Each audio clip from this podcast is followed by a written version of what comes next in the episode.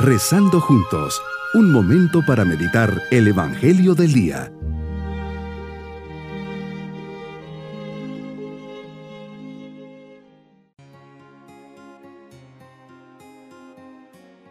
Les saludo de una forma muy especial en este día, lunes de la segunda semana del tiempo ordinario. Que nuestro corazón se ponga en sintonía con el Señor. Señor, estoy en tu presencia, quiero dialogar contigo y ponerme a tu escucha. Ilumina los ojos de mi corazón para que pueda verte.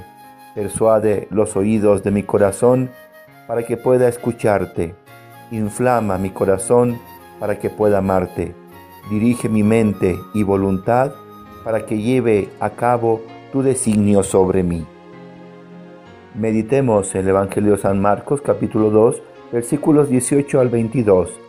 Hoy son los discípulos de Juan que salen a tu encuentro para preguntarte, ¿por qué tus discípulos no ayunan y ellos y los fariseos sí?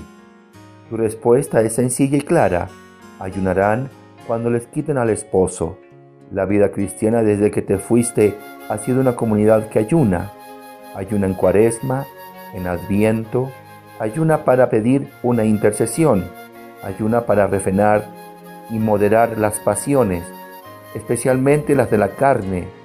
Hoy podemos decir que los cristianos sí ayunamos. ¿Por qué los hombres seremos tan dados a fiscalizar lo que los demás hacen o dejan de hacer? y no medimos ni analizamos nuestros propios actos?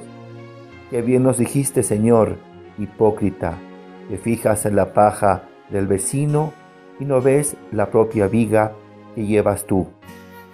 Es sumamente importante el ayuno, la oración y los pequeños sacrificios. Son tres prácticas y medios maravillosos en la vida cristiana para crecer en sabiduría y gracia delante de ti. Los tenemos que hacer si queremos llevar una vida cristiana auténtica, fervorosa, consciente, madura. Tengo claro, Señor, no basta rezar o ayunar porque así me lo han enseñado, porque es parte de la rutina de mi día o porque simplemente los demás lo hacen. Hoy me pides que viva estos actos sublimes con la conciencia de que es por ti y por amor a ti que los realizo. Sabes, Señor, he pensado que cuando me dedico a ver hacia el frente y dejo de verme y me dedico a monitorear y fiscalizar el actuar de los demás, me está faltando el amor y soy muy duro para hacer juicios. Me parece que nosotros hacemos las cosas más por obligación, más por un mero cumplimiento que por convicción. Quien hace las cosas por amor a ti, no está en plan de cuestionar a los demás si lo hacen o no lo hacen, o cómo lo hacen. ¿Acaso tú me has constituido juez de los demás? Creería que no. Me enseñas que no se pueden mezclar lo antiguo, el vestido viejo, es decir, la mentalidad del pasado, encerrados en la vivencia fría de una norma o ley impuesta, como sucedía con la ley de Moisés, con lo nuevo, parche de tela nueva, mentalidad nueva, vivencia del espíritu, del corazón, con un corazón nuevo, traído por ti. Que tu palabra, tu mensaje, lo eche en odres nuevos, en una nueva actitud, con una nueva mirada, más del corazón, y no tanto porque me lo obligan, por mera tradición o porque tú lo mandas. Me toca obedecer y ni modo. Dame tu espíritu, lleno de tu amor, para que descubra el bien que hay detrás de mí.